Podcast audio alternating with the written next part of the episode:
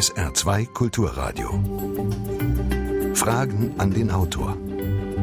Dazu begrüßt Sie heute Jochen Marmit am Mikrofon. Herzlich willkommen, einen schönen Sonntag. Unser Buch heute, das heißt Die Honigfabrik, die Wunderwelt der Bienen, eine Betriebsbesichtigung. Geschrieben haben es Jürgen Tautz und Dietrich Steen.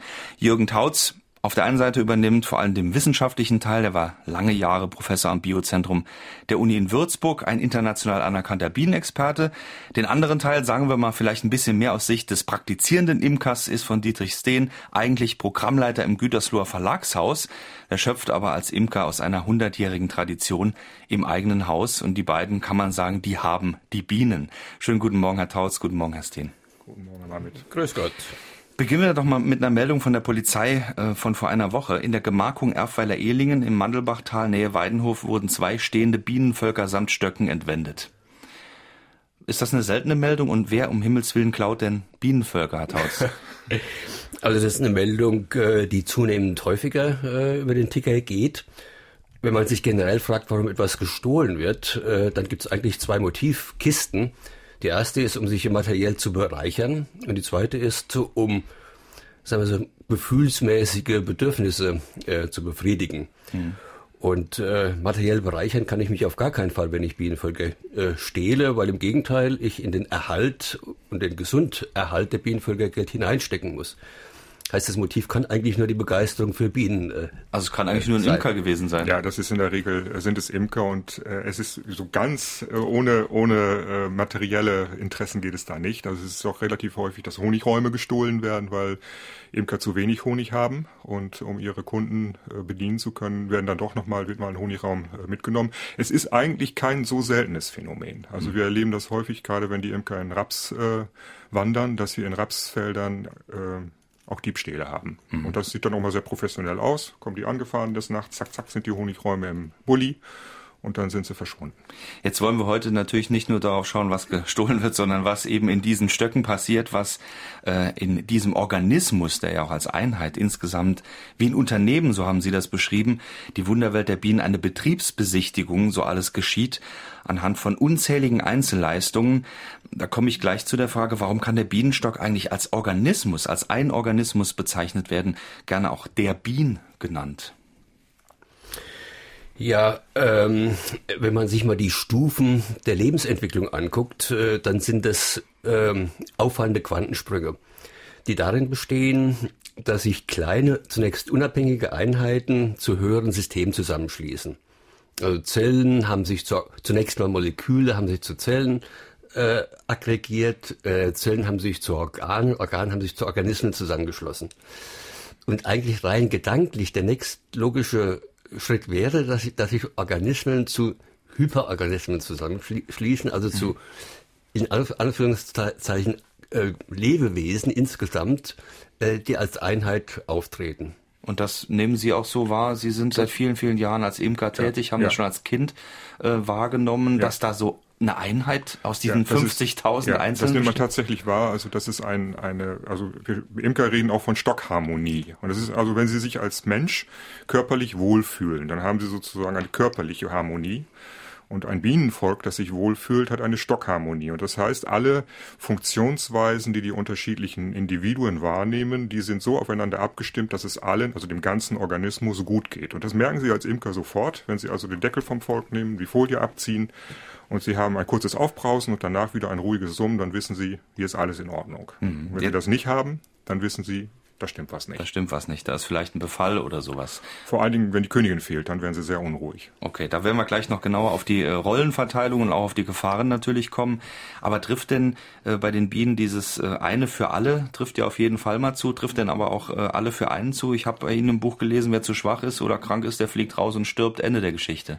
Also es gibt keine Krankenstation im Bienenvolk.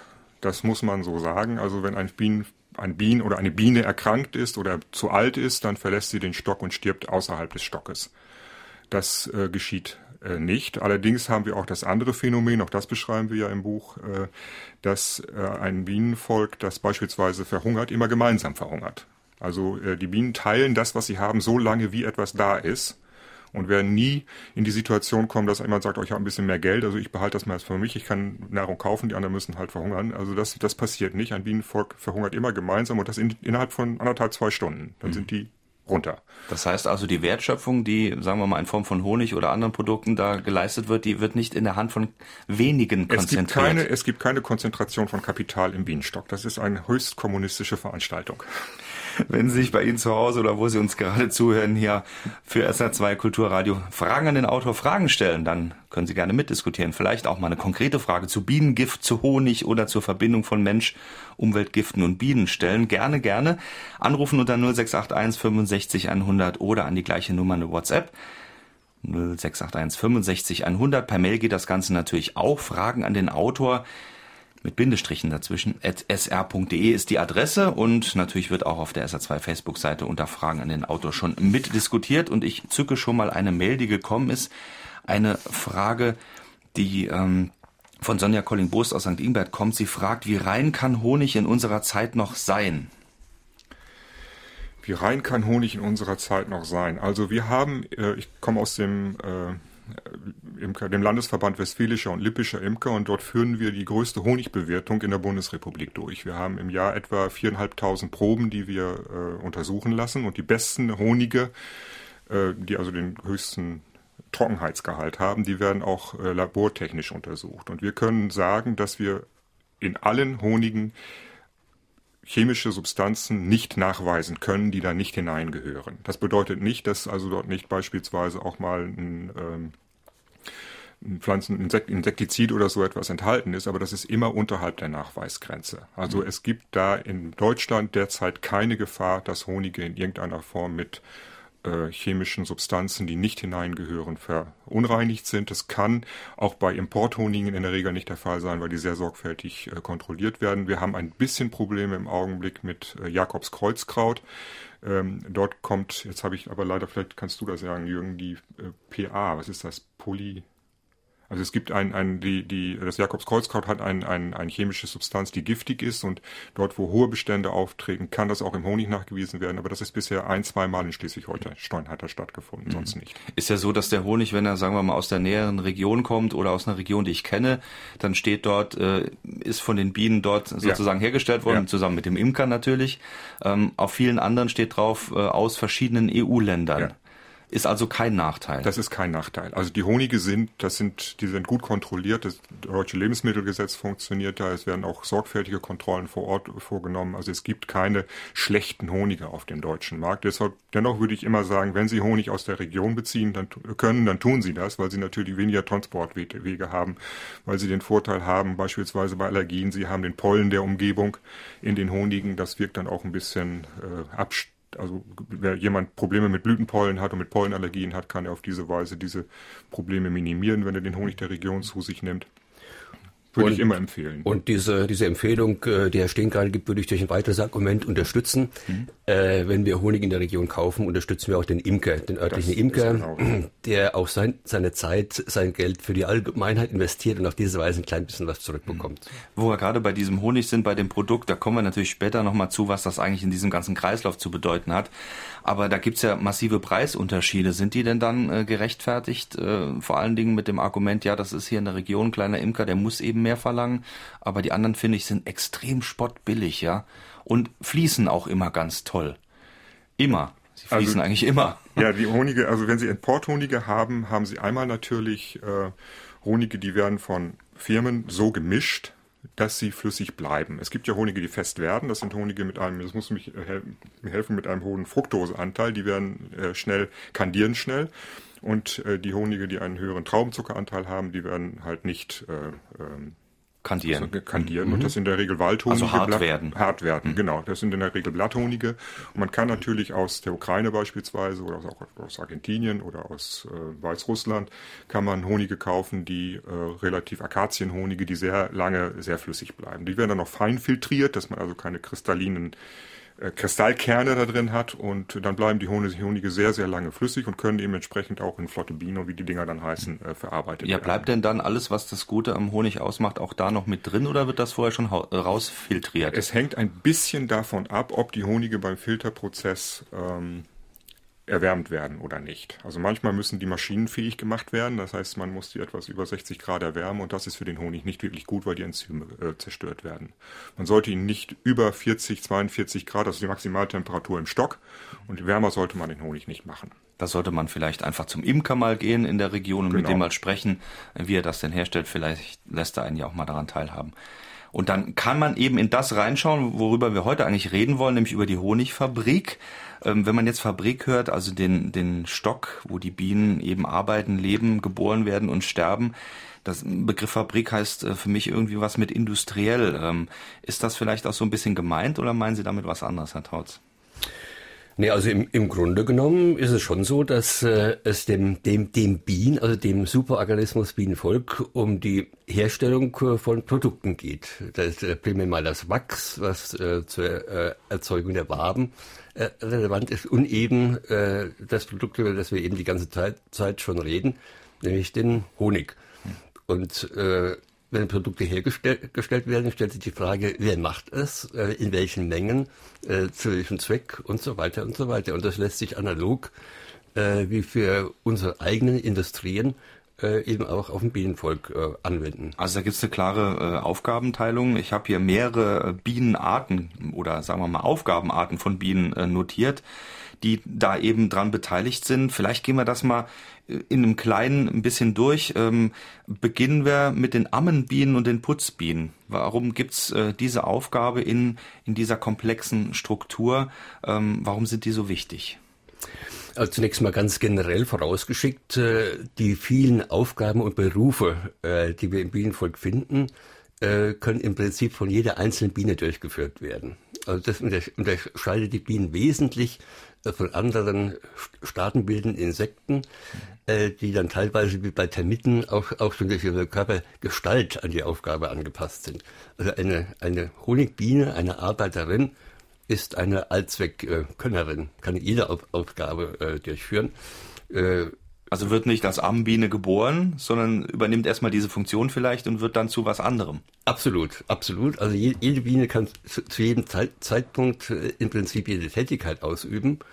Äh, entweder sehr rasch, rasch äh, sich im Verhalten darauf einstellen oder über längere Veränderungen, wenn neue Drüsen gebildet werden müssen, zum Beispiel bei den Ambienen, die Frage haben Sie eben gerade gestellt. Mhm äh, die in der Lage sein müssen, äh, die Nahrung für die Larven, für die, die Jungen im äh, Bienenvolk herzustellen. Mhm.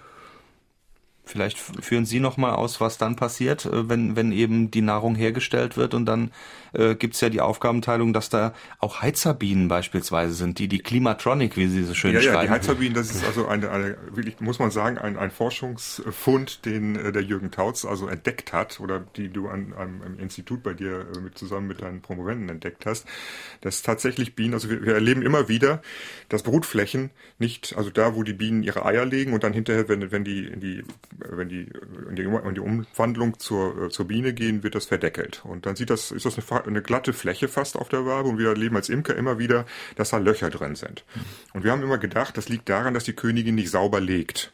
Dass sie also äh, mal eine Zelle vergisst oder dass vielleicht auch die Eier nicht gut sind und die Bienen die wieder ausfressen. Und das, was, und das ist wirklich ein super Forschungsergebnis, was, was ihr da im Institut gefunden habt. Dann sehen wir nämlich auch manchmal, wenn wir eine Wabe ziehen, da gucken Bienenhintern raus aus so einer leeren Zelle. Und was äh, man jetzt im äh, äh, Institut in, in Würzburg entdeckt hat, dass diese Bienen, die dort in diesen Zellen stecken, äh, ihre Brustmuskulatur ganz stark bewegen und sich dadurch auf etwa 40 Grad erwärmen und damit die ganze Umgebung erwärmen. Das heißt, auf diese Weise hält ein Bienenvolk die Brutfläche warm, weil die Brut bedeutet tatsächlich brüten. Also die sitzen, die Hühner sitzen auf den Eiern und bei den Bienen ist es halt so, da stecken die Bienen mit den Köpfen in den Zellen, bewegen die Brustmuskulatur und halten auf diese Weise als Heizerbienen die Brutfläche warm, sodass eine optimale Temperatur erreicht wird, mit denen sich, in der sich dann die Larven äh, entwickeln können und äh, zum adulten Tier. Und damit werden. die Heizerbienen auch genügend Energie haben, gibt es wiederum andere Bienen, die sie äh, füttern. Genau, da gibt es die Tankstellenbienen, also äh, die Bienen, die geheizt haben, die sind also richtig fertig. Also die haben also die Kohlenhydratreserven runtergefahren und schaffen es dann auch nicht mehr äh, in, die, in die Honiggrenze. Und da gibt es dann Versorgungsbienen, wie beim Radrennen. Ne? Da gibt es dann halt die, die, die, die Wasserträger, die müssen halt dafür sorgen, dass der Fahrer durchhält. Und so gibt es bei den äh, bei den Bienen, die Heizerbienen, die dafür sorgen müssen, dass es heiß ist und die Tankstellenbienen, die dafür sorgen, dass immer wieder Kohlenhydrate nachgeschoben werden, damit die armen Heizerbienen nicht auf einmal erschöpft auf der Wabe liegen. Also jetzt haben wir schon mal einen ganz kleinen Einblick gehabt, äh, die Wärmeverhältnisse in so einem ähm, Stock, in einem Bienenstock hier auf SH2 Kulturradio bei Fragen in den Auto. Natürlich haben wir auch schon Fragen und da hören wir uns mal an. Organisations- und Verbandsstruktur des Imkerwesens in Deutschland interessieren. Wie viele Imker gibt es eigentlich bei uns und sind das zu wenige? Und welche gesetzlichen Vorschriften müssen Imker bei uns einhalten? Also wir haben in äh, Deutschland im Deutschen Imkerbund organisiert etwa 110.000 Imkerinnen und Imker. Das ist eine wachsende Zahl. Wir haben ähm, die Zahl jetzt in den letzten Jahren wächst sie um etwa drei bis fünf Prozent pro Jahr. Das ist eine sehr schöne Entwicklung. Es gibt nicht genug Imkerinnen und Imker, weil äh, wir gegenwärtig äh, eine Stockzahl haben, die deutlich, zum Teil deutlich unter 1,5 Stock pro Quadratkilometern liegt. Und das ist also von der Bienendichte her etwas, was man schon noch steigern kann. Gesetzliche Vorgaben gibt es einige. Äh, jeder, der äh, Bienenstöcke hält, muss seine Bienen beim Kreisveterinäramt anmelden, weil äh, Bienen haben meldepflichtige, können meldepflichtige Seuchen haben und dann muss ein Veterinäramt wissen, wo Bienen stehen. Man sollte sich auch verbandlich organisieren, einfach um äh, auf der Höhe der Forschung zu bleiben, um in der Lage zu sein, beispielsweise eine Versicherung zu beziehen, die über Verbände organisiert werden und dergleichen. Aber ähm, also wichtig ist, wer Stöcke hat, muss sie anmelden, weil sie dem Veterinärgesetz unterliegen. Würden Sie denn jedem, der sagt, ich habe da Interesse dran, äh, raten, er soll äh, zielstrebig Richtung Imker gehen oder brauchst du da eine gewisse, sagen wir mal, Voraussetzung oder Begeisterung und auch Leidensfähigkeit? Also ich habe äh, ich hab einmal erlebt, da hat jemand äh, angefangen mit der Imkerei, stand im äh, Bienen, also im, in einem Laden, wo man halt äh, die Dinge kaufen kann, die man braucht, um zum Imkern und kaufte sich also gleich für 4.500 Euro eine Ausstattung. Da habe ich gedacht, das ist keine gute Idee.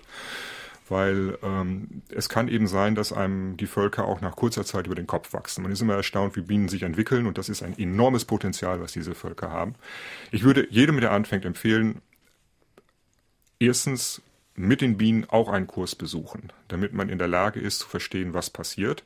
Zweitens, nicht zu groß anzufangen. Also man sagt immer drei Völker, damit man eins kaputt gucken kann, damit eins im Winter kaputt geht und damit man eins durchs Jahr, durch, durchs äh, Jahr bekommt und im nächsten Jahr dann noch was übrig hat. Man kann auch, das ist im Augenblick ähm, ganz interessant, es gibt eine ganze Reihe von neuen Betriebsweisen, Einraumbeuten und dergleichen. Damit kann man es auch probieren. Das ist nichts, äh, was irgendwie schlimm wäre. Äh, auch wenn viele erfahrene Imker sagen, du kommst dann irgendwann doch zum Magazin. Ähm, aber äh, man sollte auf jeden Fall jemanden haben, der einen berät und man sollte auf jeden Fall dafür sorgen, dass man äh, mit Menschen sich austauscht, die sich auskennen, einfach auch um der Tiere willen. Weil wenn jemand keine Ahnung hat, dann geht das immer, also wir sagen immer, die Dummheit ist nicht im Kasten, sondern die steht dahinter. Und deswegen braucht man auf jeden Fall jemanden, der einen, der einem unterstützt. Also ich stelle mir das gerade vor, wenn man dann zur Schulung mit den Bienen fährt, da wäre, glaube ich, bei mir schon der erste äh, problematische Moment. Ähm, wie kriege ich die eigentlich zu mir ins Auto rein? Nein, also man fährt nicht mit Bienen zur Schulung, sondern es gibt in der Regel dann Stände, wo man dann ausgebildet wird. Wir haben noch eine weitere Frage. Hat sich die Wiederansiedlung der dunklen Biene Apis mellifera mellifera im Raum Oberhausen-Rheinhausen bis jetzt bewährt? Und ist sie eine Alternative zur Carnica-Biene aus Österreich? Herr Tautz, da müssen wir erstmal unterscheiden, die beiden Bienen, eine dunkle Biene wurde da genannt. Ja, also die äh, Biene, die der äh, Anrufer gerade zuletzt genannt hat, äh, Apis mellifera carnica, die Kärntner oder Kreiner Biene, ist die Biene, mit der flächendeckend äh, in Deutschland äh, häufig geimpft wird, äh, die aber hier urspr ursprünglich nicht beheimatet ist. Also die Bienen äh, die, die, die Honigbiene äh, tritt in verschiedenen Rassen auf, geografischen Rassen, die über Europa äh, verteilt sind. Und die Karnika-Biene äh, zeichnet sich eben aus durch äh, einige Eigenschaften, die sehr imkerfreundlich sind. Sanftmut, also sie sticht nicht sehr, sehr schnell, ist fleißig, also äh, Stichwort Honigfabrik. Und äh, die eigentlich hier ursprünglich heimische an die Region, auch an die Naturbedingungen äh, angepasste Biene ist eben diese dunkle Honigbiene, die aber eben diese netten Eigenschaften der Garnica nicht aufweist. Also sie ist doch recht äh, stichfreudig und ist allzu, nicht allzu fleißig. Also eine eher faulere Wildbiene, ja. wilde Biene. Na, es ist keine wilde Biene in dem Sinne, sondern es ist halt die Biene, die sich nach der äh, letzten Eiszeit in Europa gebildet hat, die auch verschiedene Lokaltypen ausgebildet hat. Und auf die Frage des Anrufers, das Problem ist natürlich, wir sind nicht in der Lage, reine Rassen in der normalen ähm, im, im Feld zu halten. In dem Augenblick, wo man schwarze Bienen aufstellt oder Karnikerbienen oder Backfastbienen daneben hat, bilden sich sofort Mischrassen. Also ich habe Karnikerbienen, aber wir haben auch in der Umgebung Backfastbienen. Das Ergebnis ist, dass ich also eine Mischung aus Karniker und Backfastbienen habe, was gut funktioniert und immer ge gelegentlich mal eine rein rassige Königin nachkaufe. Bei der äh, Apis mellifera mellifera ist es so, Sie wird mittlerweile von einigen Imkern beimkert. Die Imker sagen auch, wenn wir sorgfältig auf äh, Stech, äh, also wenn wir, wenn wir auf nicht stechig selektieren die Königin, dann werden die Völker auch äh, friedlicher. Sie haben gewisse Vorteile, was äh, dieses Meeresklima angeht, dass sie also durchaus in der Lage sind, auch kühlere Perioden besser zu überstehen, als die Karnikabine das kann. Also dieser Sommer ist eher eine Apis mellifera mellifera Sommer als eine Karnika Sommer. Ähm, Sie ist ein bisschen unhandlich im, in der Imkerei, weil wenn Sie den Deckel abmachen, haben die, hat die äh, Karnika den ein, die, die Angewohnheit, sie geht in die Wabengassen, das heißt, sie oben, haben oben eine Fläche, wo sie mit den Händen rein können. Und die Apis mellifera mellifera hat die Angewohnheit, sie kommt raus. Okay. Sie haben sofort eine drei Zentimeter dicke Bienendecke äh, auf den Völkern, da müssen sie mit den Fingern rein. Und da man ungern mit Handschuhen imkert, ist das schon, äh, sag ich mal, eine da muss man mental stark sein, wenn man da die, Wo die wir wieder bei der, bei der, Leidensfähigkeit ja. wären. Aber es schon, gibt, ja. um den Anrufer auch noch zu, äh, es gibt ein paar äh, Reinzuchtgebiete. Die sind in Schweden und in Norden Schottlands, glaube ich, haben wir noch eins. Und die äh, Schweizer haben einige Täler äh, zu Reinzuchtgebieten für die Mellifera mellifera erklärt. Das heißt, da darf man nicht mit der Karnika rein, da darf man nicht mit der Backfass rein. Die Imker müssen mit der Nordbiene imkern. Und die sind nicht unzufrieden. Also das funktioniert schon. Mhm. Eine weitere Mail, die wir bekommen haben, ähm, von Jürgen Brost, er fragt, welches äh, ist die Hauptursache für den starken Rückgang der Bienen in Mitteleuropa? Da sind wir schon mal auf das Thema Bienensterben so ein bisschen jetzt gekommen. Ja, starker Rückgang äh, ist eigentlich, äh, ja, sagen wir so, ein, eher ein, ein Produkt der, der Wahrnehmung und der, der, der Darstellung. Also wenn wir rein statistisch mal vergleichen, zunächst mal weltweit, äh, nimmt die Anzahl der Bienenvölker stark zu. Und auch äh, regional hier in, in, in äh, Deutsch, Deutschland die letzten Jahre haben wir ein, ein Anwachsen äh, der Bienenvölker.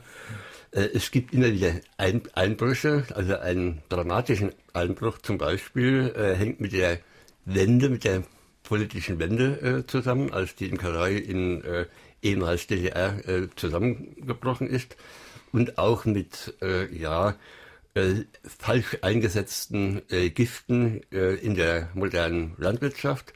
Also insgesamt, der Trend ist nicht äh, negativ. Hm. Kommen wir vielleicht nochmal genau darauf zu sprechen, welche Gifte und ja. äh, wie das mit der Landwirtschaft zusammenhängt. Noch eine andere Frage. Äh, vorne dran von Wolfgang Deges. Er fragt, äh, Honig von Bienen sammeln, ernten ist doch spitz gefragt Diebstahl an den Bienen. Der Ersatzstoff Zucker oder ähnliches ist doch kein gleichwertiger Ersatz. Wie sehen Sie das? Also, ich möchte jetzt nicht einfach die Hände heben und sagen als Imker, nee, nee, das ist überhaupt nicht so. Natürlich ist es so. Wir Bienen, Bienen sind Nutztiere und wir benutzen Bienen, um, Bienen, um uns Honig zu äh, besorgen. Das ist so. Ähm, und tatsächlich ist es auch so, dass Honig zu 98 Prozent aus Zucker besteht und zu zwei Prozent aus anderen Stoffen. Und wenn der Imker den äh, Bienen den Honig wegnimmt dann und mit Zucker äh, und äh, also invertiert Zucker füttert, dann bedeutet das, dass den Bienen diese zwei Prozent tatsächlich fehlen. Und es gibt Untersuchungen, da wirst du mir zustimmen, die ja. sagen, Bienen überwintern auf Honig etwas vitaler, als sie es auf reinem Zucker tun. Das heißt, sie kommen im Frühjahr ein bisschen schneller in Gang, weil sie ähm, ein paar Stoffe haben, die sie äh, nicht haben, wenn sie auf reinem Zucker überwintern. Nur, man muss auf der anderen Seite sagen, kein Imker wird seine Völker völlig blank schleudern. Also es wird immer Honig in den Bruträumen bleiben, den er nicht wegnimmt. Das heißt, es ist immer auch etwas Honig im Volk. Und dann auch das haben wir im, im, Buch beschrieben, ist es so, Bienen können auf Honig auch sehr schlecht überwintern. Gerade dann, was wir in letzter Zeit häufiger haben, auch aufgrund des Klimawandels, dass im Herbst noch späte Blatttrachten kommen. Und diese Blatttrachten sind sehr ballaststoffreich. Und Bienen haben das Problem, die können im Winter nicht zur Toilette gehen. Die sitzen in der Bude und müssen also dafür sorgen, dass äh, das sauber bleibt. Und wenn jetzt ein Winter lange dauert, dann haben die also irgendwann einen so gefüllten Darm, weil sie auf Blatthonigen überwintern, dass sie es nicht mehr halten können und dann hat man die Suppe in der Bude, also im, im, im, im, Bienenkasten. Und das führt zu bakteriellen Infektionen und dergleichen. Also was wir an Vitalgewinn im Frühjahr haben, haben wir manchmal an Verschmutzung im Frühjahr, wenn wir auf Honig überwintern. Und das hält sich in etwa die Waage. Aber im Grunde ist es richtig, also so wie wir, wenn wir Kühe melken, denen die Milch wegnehmen oder wenn wir ähm, ähm, Ziegen melken, dann ist es halt so auch, dass wir äh, Bienen als Nutztiere, Nutztiere halten und ja, so genau. benutzen. Das heißt, es muss eigentlich im Frühjahr einen Reinigungsflug geben, Genau. um nochmal richtig äh, Genau. Wasser zu lassen, sagen wir jetzt mal Nicht so. nur Wasser. Wie kann man das denn feststellen? Weil am Anfang, äh, wenn es losgeht, wir haben ja hier oben beim Saarländischen Rundfunk auch Bienenkästen stehen, bei Ja. uns hier hinterm Studio, wir können eigentlich direkt draufschauen von hier. Ja. Äh, zu Beginn dieser Saison äh, gibt es ja da richtig Bewegung, die kommen praktisch alle auf einmal raus. Ja, in der Regel ist es, also die Bienen brauchen eigentlich im Februar, spätestens im Februar ein paar schöne warme Flugtage. Und das können Sie dann sofort sehen, sobald die Sonne auf den Fluglöchern steht, sind die Bienen draußen. Und wenn Sie dann ein Auto in der Nähe stehen haben, dann werden Sie wissen, was passiert. Weil dort haben Sie dann so kleine braune Würstchen drauf und das sind dann die, das ist der Reinigungsflug. Also der Reinigungsflug ist essentiell, ansonsten äh, gibt's in Anführungszeichen eine beschissene Situation im Bienenstock. Ich habe vorhin noch eine Zahl äh, gelesen, weil wir über den Honig gesprochen haben, ähm, aus Ihrem Buch, ähm, dass Sammelbienen, damit sind wir bei einer anderen Kategorie, wenn es denn eben mit dem Sammeln losgeht und die sind aktiv, dass die 60.000 Mal am Tag sozusagen anklopfen vorne an der Pforte, um äh, eben Pollen, Nektar, was auch immer abzugeben und das bis zu drei Kilo innerhalb kürzester Zeit äh, da gesammelt werden können. Ein unglaublicher Vorgang. Ja. Wie viel Bienen braucht's dazu?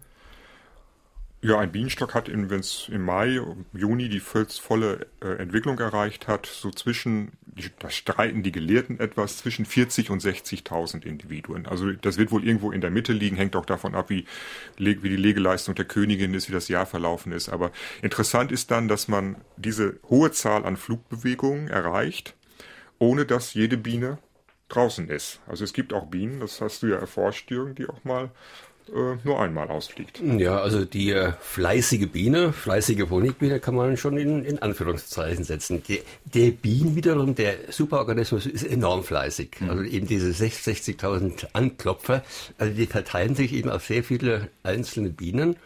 Und äh, wenn wir eine einzelne Biene äh, verfolgen, verfolgen, wie viele Ausflüge die täglich macht, drei, vier Stück, mehr nicht. Drei, vier Mal pro ja, Tag ja, ja, das ist also keine, keine extreme Fleißleistung. Äh, der, der Eindruck der fleißigen Biene kommt eben zu, zustande, dass äh, eben vor einem Bienenstock diese enorme äh, Flugaktivität herrscht und wir die einzelnen Bienen nicht unterscheiden können. Das heißt, die Aktivität, die wir dann ja auch hier beim Saarländischen Rundfunk äh, feststellen können, indem in einer irren Geschwindigkeit äh, Flugstrecken da eingerichtet werden, sind immer wieder andere Bienen, die man sieht. Aber warum rasen die so? Können die überhaupt noch bremsen kurz vorm Loch? Wie machen die das? Ja, die sind gut eingeflogen. Also Bienen sind, äh, die fliegen sich sehr präzise auf ein Flugloch ein und ähm, die so, das ist halt ein kleines Tier, das sehr schnell vorbeisaust, wirkt schnell, aber das fliegt die so fünf Stundenkilometer etwa. Das Ja. ist so die fünf bis zwanzig oder was schaffen die? Also in, in der Regel ma ma Maximum, Maximum etwa 30 Stundenkilometer, aber dann schon über weite äh, Flugstrecken hinweg in der Nähe des Stockes wird deutlich abgebremst. Ja, ja. Also das, Wobei die natürlich auch die Geschwindigkeit haben müssen, das habe ich aus ihrem Buch auch gelernt, denn eine Biene hat nicht nur äh, wie wir zwei Augen, sondern äh, 12.000, glaube ich, so um den Dreh oder 10.000 und die Ja. brauchen diese Geschwindigkeit. Warum? Also dieser, der, der, der Sehsinn der Biene ist total anders aufgebaut als unser eigener Sehsinn. Äh, zwei Augen, eins rechts, eins links, wie bei, bei uns auch. Aber jedes ein- einzelne Auge erz- erzeugt etwa 6000 äh, Pixel. Die Biene sieht die Umwelt sehr, sehr grob gepixelt. Äh, 6000 sind viel, aber wenn wir uns überlegen, dass alleine in den Fotoapparaten, die in unseren Smartphones sind, Millionen Pixel eingebaut, eingebaut sind, können wir uns schon vorstellen, wie doch recht grob das Bild wird. Und um das, äh, diese, diesen, dieses grobe äh, Bild zu kompensieren, äh, haben die Bienen eine sehr hohe zeitliche Auflösung. Also die Bildgeschwindigkeit ist eigentlich entscheidend, um etwas erkennen zu können. Deswegen muss ich rasen als Biene. Absolut richtig. Bildgeschwindigkeit äh, kann sehr hoch sein, um nach scharfe, äh, gut aufgelöste Bilder erkennen zu können. Wir kommen gleich noch zu den äh, Callboys und zu den Aufgaben der Königin. Die beiden hängen da sehr eng zusammen. Ähm, Sie hören SR2 Kulturradio mit Fragen an den Autor. Heute mit beiden Autoren, Jürgen Taus und Dietrich Steen von Die Honigfabrik. Und Sie werden schon gemerkt haben, es geht nicht nur um die Bienen, sondern auch um Ihre Fragen. Also jetzt hören wir nochmal einen Anrufer. Ich möchte ganz gerne wissen, falls die Autoren das Buch gelesen haben, die Geschichte der Bienen ob was dort beschrieben wird in China im Jahr 2098 wirklich zutreffen könnte. Also äh, die Maya Lunde nimmt dort ein Bild auf, das wir mittlerweile sehr häufig sehen, nämlich äh, Menschen, die in Obstbäumen äh, Blüten betupfen, um die zu bestäuben. Und das ist durch den Film More Than Honey von dem Herrn Imhof sozusagen auf die Welt gekommen. Äh, man muss dazu sagen, Herr Imhoff beschreibt einen Sachverhalt, der tatsächlich einen wahren Kern hat, nämlich äh, während der Kulturrevolution in China wurden sehr viele Spatzen und Vögel umgebracht, weil man sagte, die fressen dem Volk den Reis weg. Äh, man hat dann aber auch in China sehr schnell gemerkt, dass das keine so wahnsinnig gute Idee war und hat sich dann vom sozialistischen Brudervolk schnell wieder ein paar Spatzen besorgt. Mittlerweile geht es den Spatzen in China wieder so gut wie den Spatzen in Deutschland. Also es geht so. Und ich muss das jetzt mit aller Vorsicht sagen, aber ich hatte von Anfang an Zweifel, dass die Bilder, die Herr Imhoff zeigt, tatsächlich eine problematische äh, Befruchtungssituation äh, zeigen. Denn China ist einer der größten Honigexporteure der Welt. Und wenn die Chinesen ein Problem haben mit Bestäubung, dann werden sie keine Leute in die Bäume schicken, sondern werden Bienenvölker hinfahren. Und nach meinem Eindruck ist es so, es handelt sich dabei entweder um Zuchtbemühungen, das heißt, man möchte die äh, Äpfelblüten mit ganz bestimmten Pollen befruchten, und das können Bienen nicht, die können keine Pollen unterscheiden. Oder aber man hat dort eine Blüte, die für Bienen uninteressant ist. Das gibt es in Deutschland auch. Wir können zum Beispiel Gurken nicht mit Bienen befruchten, weil die, Bienen können äh, an den Blütenkelch der Gurke nicht heran. Das heißt, sie kriegen da keinen Nektar, gehen sie nicht rein. Deswegen holen sich die Gärtner, die Gurken züchten, Hummeln. Die haben eine längere Zunge und die können auf diese Weise äh, befruchten. Also die, die Grundidee, die Frau Lunde da verarbeitet, hat keinen faktischen Hintergrund. Allerdings, und das ist ein Punkt, den wir jetzt unabhängig von den Bienen auch äh, im Auge behalten sollten, äh, wir haben es mit einem sehr, sehr dramatischen Rückgang der Insektenpopulation weltweit zu tun. Und es ist darum nicht unbedingt so, dass das, was Frau Lunde beschreibt, einfach nur Fiction ist, sondern wir bewegen uns möglicherweise auf Zeiten zu, in denen das äh, geschehen kann. Also äh, es ist ein Roman, das muss man sagen, aber es ist ein Roman, der durchaus, ich sag mal, Anhalt an der Wirklichkeit hat. Jetzt ist es so mit dem Bestäuben, dass man die Stöcke zu verschiedenen Punkten fährt, haben Sie ja schön auch mit dem Beispiel aus den USA beschrieben, ja. wo die Bestäubungsindustrie sozusagen äh, ganzjährig aktiv ist unglaubliche Größenordnungen, um beispielsweise dafür zu sorgen, dass äh, jede Menge Mandeln in Kalifornien ja. äh, wachsen und äh, natürlich äh, vorher auch blühen. Aber was, was ist da los? Vielleicht können Sie es ganz kurz äh, erklären, in welcher Größenordnung da mittlerweile äh, gearbeitet wird, in Anführungszeichen. Also in, in den USA ist es so, dass wir haben eine grundsätzlich andere Imkerei in den USA als in Europa. In, Deutschland, in Europa ist die Imkerei eine Hobbyimkerei. Es gibt wenige Berufsimker und die ist honigorientiert. In Amerika ist die Imkerei eine Industrie, die nicht honigorientiert ist, sondern Bestäubungsleistung erbringen soll. Und das bedeutet, dass fast, also wenn im Februar in, äh, in Kalifornien die Mandel blüht, dass fast 90 Prozent aller amerikanischen Bienenvölker in äh, den Mandeln stehen. Das kann man, also man kann die Mandelplantagen auf Satellitenbildern aus dem All sehen.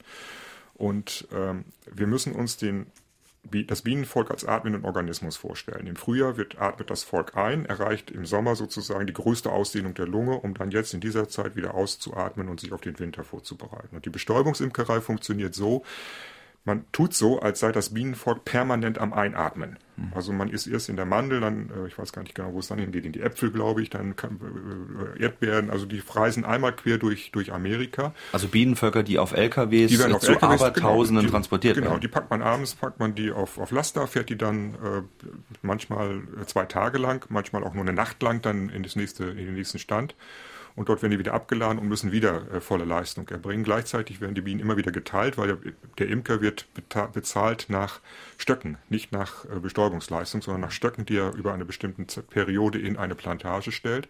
Deswegen teilt man die Völker immer wieder und das dadurch geht, also man behandelt die Bienen wie permanent am Einatmen und man stört ständig die Stockharmonie. Und dadurch entstehen tatsächlich solche Phänomene wie dieses CCD, also Colony Collapse Disorder, was die Amerikaner gerne beschreiben. Also das Massensterben. Das Massensterben mhm. der Bienen, das ist ein menschengemachtes Massensterben. Vielleicht, Herr Tautz, äh, kommen wir jetzt doch nochmal zu den äh, beiden Protagonisten, äh, männlich und weiblich im, ja. im Bien. Ähm, da haben wir also die Königin, die ganz klar diejenige ist, äh, Staat und Macht und auch über Leben und Tod entscheidet. Auch wieder eine Zahl, die kann bis zu 2000 Eier am Tag legen und innerhalb weniger äh, Wochen sozusagen dann auch äh, von diesem winterlichen Bienenstock auf einen erhöhen, der, wie wir vorhin gehört haben, so um die 50.000 mhm. haben kann. Äh, welche Rolle spielen denn da die Männer? Also zunächst Ihre beginnende Bemerkung zu relativieren. Äh, mit dieser Erwartungshaltung äh, besuchen uns dann Kinder in der, in der Bienenstation. Wo ist die Königin? Wo hat sie ihr Krönchen? Die Herr Herrscherin von allem. Also die, äh, die Bienenkönigin ist eigentlich das ausgenutzteste Individuum im, im Bienenvolk, hat gar nichts äh, zu, zu bestimmen. Und diese enorme Legeleistung, äh, 2000 äh, Kinder sozusagen täglich äh, zu, zu bekommen, entspricht in sechsfachen Körpergewicht. Äh, Männer werden gebraucht äh, hin und wieder zur, wie, wie bei allen äh, zweigeschlechtlichen Organ Organismen äh, zur Befruchtung der Eizellen, äh, die zu weiblichen Organismen führen. Also bei den Bienen ist eine ganz seltsame Art der Geschlechtsbestimmung vorhanden äh, nicht wie, wie, bei uns äh, Menschen über bestimmte Chromosomen, sondern über die Anzahl der Chromosomensätze, wie man sagt. Also ein befruchtete Eizelle wird zu einem weiblichen Organismus, ein unbefruchtetes zu einem männlichen. Und damit es eben nicht mehr Männer im Bienenvolk gibt, sind Männer notwendig, um Weibchen zu erzeugen.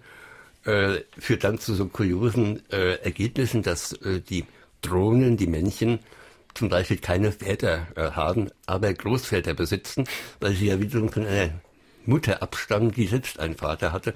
Also nicht unkompliziert. Auf jeden Fall ist aber dann äh, beim Paarungsvorgang, der ja auch sehr massiv äh, äh nicht, äh, sagen wir mal, geordnet in mehreren Tagen stattfindet, sondern auf einen Schlag mehr oder weniger das ganze Drohnenvolk ähm, Sie haben sie Callboys genannt, diese männlichen Bienen, ähm, dann äh, die Ladung loswerden und dann, was passiert dann?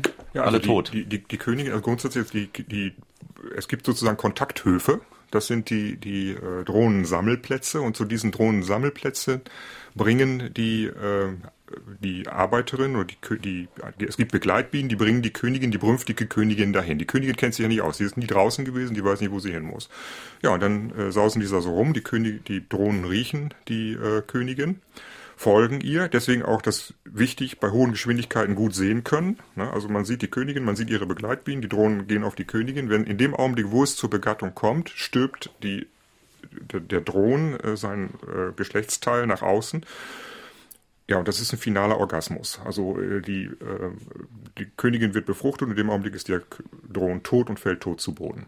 Also das hat dann Aufgabe erfüllt. Aufgabe mhm. erfüllt. Und es ist jetzt zum Beispiel die Zeit, auch die, die Vermehrungsphase der Völker ist zu Ende. Und in diesen Tagen, also ich war diese Donnerstag war ich bei den Völkern und in diesen Tagen werden die Drohnen von den Waben verdrängt. Das heißt, es findet die sogenannte Drohnenschlacht statt. Das ist nicht so, dass sie jetzt alle abgestochen werden, sondern die werden einfach nicht mehr gefüttert. Man drückt sie vors Volk ja, und die armen Kerle, die sind jetzt so äh, am Verhungern und am Also langsam. Tod durch Orgasmus oder Tod durch Verhungern, das Tod sind so die Orgasmus. Oder Tod, das sind die beiden Aussichten, es sei denn, man gehört zu den Glücklichen, die eine Königin ergattert. SR2 Kulturradio mit Fragen an die Autoren. Wir reden über Bienen und gerade eben über die armen Gesellen, die sich da Drohnen nennen. Im Buch können Sie schön die Story nochmal nachlesen bei Die Honigfabrik. Das ist unser Buch heute. Und jetzt haben wir per WhatsApp eine Frage reinbekommen. Hallo, hier ist Simon. Ich bin elf Jahre alt und ich wollte fragen, Albert Einstein hat ja gesagt, dass es, wenn es die Bienen nicht mehr gäbe, würde die Menschheit nur noch drei Jahre leben. Stimmt das? Und wenn ja, wie kann man das nachweisen? Vielen Dank. Tschüss. Hallo Simon, also ich bin ganz beeindruckt, wie gut informiert du bist. Ähm, klein bisschen enttäuschen muss ich dich. Einstein hat es so nicht gesagt, das macht aber nichts. Also wenn man klugen Leuten kluge Sätze in den Mund legt, äh, dann hat es Wirkung. So wie jetzt gerade auch darüber reden. Äh, es ist insofern nicht unsinnig, als dass äh, die Bienen ja Schlüsselorganismen in unserer Welt sind, äh, die im Grunde sehr belastbar sind. Und wenn es den Bienen anfängt schlecht zu gehen, wenn wir uns das äh, Wohlergehen der Bienen Gedanken machen müssen, dann hat das also Zusammenhänge und Ursachen, die uns selbst auch betreffen am Ende. Also die Welt, die wir den Bienen schaffen, ist die Welt, in der wir selbst auch existieren. Und äh, insofern ist das ein Satz, über den man nachdenken sollte und toll, dass äh, du da auch schon dich mit beschäftigst. Wie ist das denn dann, da kommen wir jetzt mal zu diesen Pestizidfragen, Insektizide oder Neonicotinoide, genau. so werden sie auch genannt. Das sind praktisch Verbundinsektizide. Ähm, die sind ja eigentlich eine der größten Gefahren derzeit auch gerade für die Bienenvölker. Ja, es gibt äh, mittlerweile doch sehr deutliche Signale dafür, dass die Neonicotinoide, die von aus der von Seiten der Landwirtschaft im Grunde als sehr breit einsetzbare und leicht einsetzbare äh, Insektizide äh, propagiert werden, bei Bienenvölkern Orientierungsverluste oder Orientierungsstörungen bewirken. Das heißt, sie wirken sich offensichtlich auf das Nervensystem der Bienen aus und wenn die Neonicotine aufnehmen, dann finden sie nicht zurück in den Stock. Also wir hatten dieses Phänomen im Rheingraben vor einigen Jahren, äh, als man gebeizte Maissamen, also Neonicotinoide, Neo, schweres Wort, Neonicotinoide werden nicht gespritzt, sondern die werden als Beize verwendet. Das heißt, der Samen wird sozusagen ummantelt, mhm. sodass der, die, das Gift unmittelbar schon an der Pflanze ist, wenn diese keimt. Als eine Art Staub, die Als praktisch Art, da, Ja, und die mhm. müssen halt sehr sorgfältig mit Geräten eingebracht werden, die entweder feucht äh, äh, den Samen setzen oder aber Absaugvorrichtungen haben. Und im Rheingraben war es so, dass man diese äh, Mittel verwendet hat und es zu Staubverflügen kam. Die Stäube haben sich auf Blüten gesetzt, die Bienen sind auf die Blüten gegangen und haben ähm, Neonicotine aufgenommen und sind nicht zurückgekommen in den Stock. Also dadurch gab es dann äh, einen kompletten Verlust von Flugbienen und die Völker sind zusammengebrochen nach und nach. Ähm, es ist halt so, äh, wir merken mittlerweile, dass es sehr schwierig ist, mit diesen Stoffen äh, klar zu definieren, die Völker gehen daran zugrunde. Auf der anderen Seite gibt es mittlerweile deutlich Anzeichen, dass es so ist. Und die Diskussion darüber läuft, äh, wie damit äh, in Zukunft umzugehen sein wird. Also die Tendenz von Seiten der Imker ist, und ich glaube, es gibt gute Gründe dafür, äh, diese Stoffe nicht zu verwenden dass man die bekämpfen kann und das zur Gesundheit des Bienenvolkes beiträgt. Danke. Das war jetzt ein bisschen verkürzt, aber ja. vermutlich ging es um Parasiten, die man bekämpfen kann. Ja. Ähm, das heißt, es ist ja auch die Frage, ähm, wie weit kann ich gehen, um beispielsweise auch die Bienen zu schützen, wenn es eben Parasiten gibt, äh, mit Mitteln? Also was würden Sie da als Mittel vorschlagen? Also die, wenn wir über Bienenparasiten reden, reden wir über die Varroa-Milbe. Und ich weiß jetzt nicht, ob die Anruferin äh, sich möglicherweise darauf bezogen hat. Wir haben seit etwa 40 Jahren in Deutschland ein großes Problem ähm, mit dieser Milbe. Ich will das jetzt eigentlich alles noch erzählen, wie das äh, dazu gekommen ist, dass die Milbe nach Deutschland gekommen ist. Für dem Buch beschrieben. Äh, wir können mittlerweile die Varroa-Milbe gut beherrschen, aber auch da, auch das gilt dann eben für Jungimker oder Menschen, die mit Imkerei beginnen wollen. Äh, man muss wissen, wie das geht und man muss wissen, wie es geht, ohne dass man chemische Mittel einsetzt, die nicht immer schon im Bienenvolk vorhanden sind. Also wir arbeiten in der Regel mit Ameisensäure, mit Oxalsäure und damit kann man die Varroa-Milbe im Volk so klein halten, dass ein Volk damit umgehen kann. Mhm. Das heißt, die Varroa-Milbe ist ein Punkt, äh, was den Bienen massiv zu schaffen macht. Ähm, wobei auf der anderen Seite ja auch in Ihrem Buch zu lesen ist, dass äh, es einen bestimmten kleinen äh, Skorpion gibt, der auch eingesetzt werden kann. Wer versteckt sich da dahinter, Herr Tautz? Äh, es ist kein Skorpion, der heißt nur so. Also es ist ein, ein kleines Spinnentier, äh, zwei, drei Millimeter klein, äh, der in Bienennestern vorkommt, in Bienenstücken vorkommt. Die alten Imker kannten den, auch schon vor der Zeit, als äh, die Varroa-Milbe äh, hier ihr, ihr Unwesen zu treiben begonnen hat. Und äh, dieser kleine äh, Bücherskorpion lebt von anderen Organismen, äh, wie zum Beispiel aus der Varroa-Milbe. Mhm.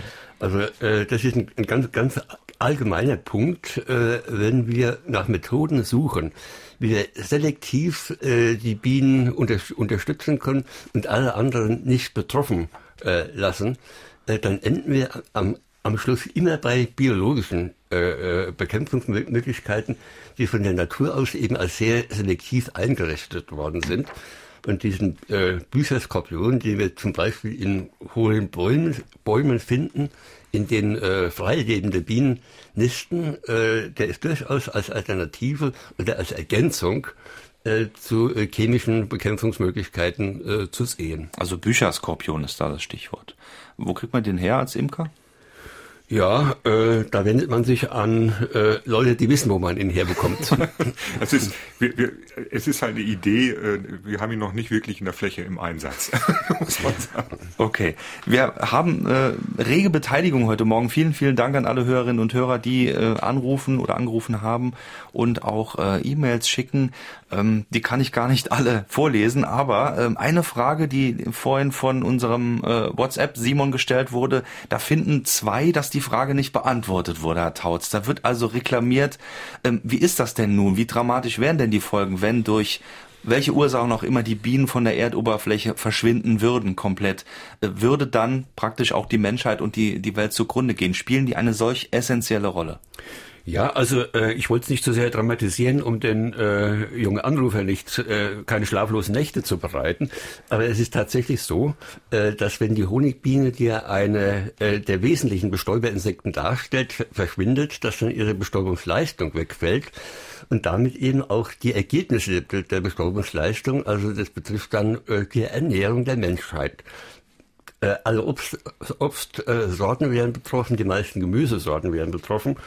Äh, es müsste die Natur sich umstellen generell. Äh, es könnte sein, einfach mal fantasievoll weitergedacht, wenn keine Bestäubung im klassischen Sinne mehr stattfindet, dass dann die Vegetation ein Erscheinungsbild wieder annimmt, äh, wie zu Zeiten vor der Erfindung der Bestäuberinsekten, vor etwa 300 oder, Millionen Jahren. Oder wie in Nordamerika vor Einführung der Honigbienen. Ja, also eine über, überwiegend äh, grüne Welt, keine, keine äh, bunte äh, Blütenwelt mehr. Äh, wir müssten uns in unserer Ernährung umstellen. Äh, das heißt also langfristig würden wir schon überleben, aber wie die Selektion, die Evolution so läuft, unter erheblichen Verlusten. Also die, die bestangepassten äh, würden erschaffen und alle anderen würden verschwinden. Das ist richtig. Also doch massive Auswirkungen. Ja, es hätte, es hätte massive Auswirkungen, aber wir müssen auch, also das Gegenbild entsteht dadurch, dass man eben sich vor Augen hält, dass äh, die Honigbiene in äh, Nordamerika ist 1622, glaube ich, eingeführt wurde und dort bei den Indianern auch The White Man's Fly war. Also das, die kannten diese, diese äh, Tiere nicht und auch dort funktionierte natürlich Bestäubung, aber es war eben, wie äh, Jürgen das gerade schon gesagt hat, es war eine ganz andere Natur.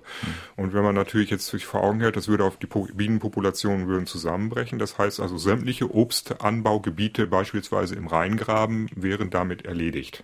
Das gäbe es da nicht mehr. Und das hätte Konsequenzen für uns auf jeden Fall. Ich äh, möchte den Autor fragen, was er von der neuen Sendung und äh, Einschätzung hört, dass 60 bis 80 Prozent der Insekten fehlen in den letzten Jahren, dass die stark zurückgegangen sind und man nicht genau weiß, äh, woher das kommt, ob auch die Bienen von derselben Gefahr betroffen sind, dass die aus irgendwelchen Gründen, die man noch nicht kennt, deshalb zurückgehen. Und äh, man sieht auch an den äh, Singvögeln, die auf Insekten angewiesen sind, dass auch die zurückgehen, weil nicht genug da sind. Also äh, es ist tatsächlich so, also grundsätzlich, was Bienen angeht, haben wir keine Verluste. Wir haben eher steigende Bienenzahlen. Das bedeutet aber keine Entwarnung. Wir haben tatsächlich einen dramatischen Einbruch äh, der Insektenpopulation. Ein ganz kleines und ganz äh, unmittelbares Beispiel. Wir sind gestern äh, 400 Kilometer durch die Republik gefahren und wir sind mit einer sauberen Windschutzscheibe in Gütersloh gestartet und wir hatten zwei Insekteneinschläge nach 400 Kilometern, als wir in Saarbrücken ankamen. Und das ist bei einer Temperatur von durchschnittlich 20 Grad über die ganze Strecke kein Regen. Das ist einfach ein Indiz dafür, es ist im Augenblick sehr wenig in der Luft. Und äh, wir müssen einfach sagen, auch gerade was Wildbienen zum Beispiel angeht, haben wir dramatische Verluste und es ist tatsächlich ein Problem, auf das wir zumarschieren, dass wir Insektenverluste haben. Und das ist eigentlich das viel dramatischere Problem. Nicht so sehr ein Bienensterben in dem Sinne gibt es nicht, aber es gibt ein Wildbienensterben und es gibt ein Insektensterben. Und da muss man wirklich sagen, es ist einfach schade, wenn die Leute, die Biene ist ein Tier mit hoher Sympathiewerten, die Heuschrecke sollte es auch haben. Und das Bienensterben gibt es deswegen nicht, äh, weil es eine Interessensgruppe wie uns, wie vielleicht auch Sie, äh, der Zuhörer, äh, gibt, die sich darum kümmern und die sich bemühen, die Verluste wieder auszugleichen.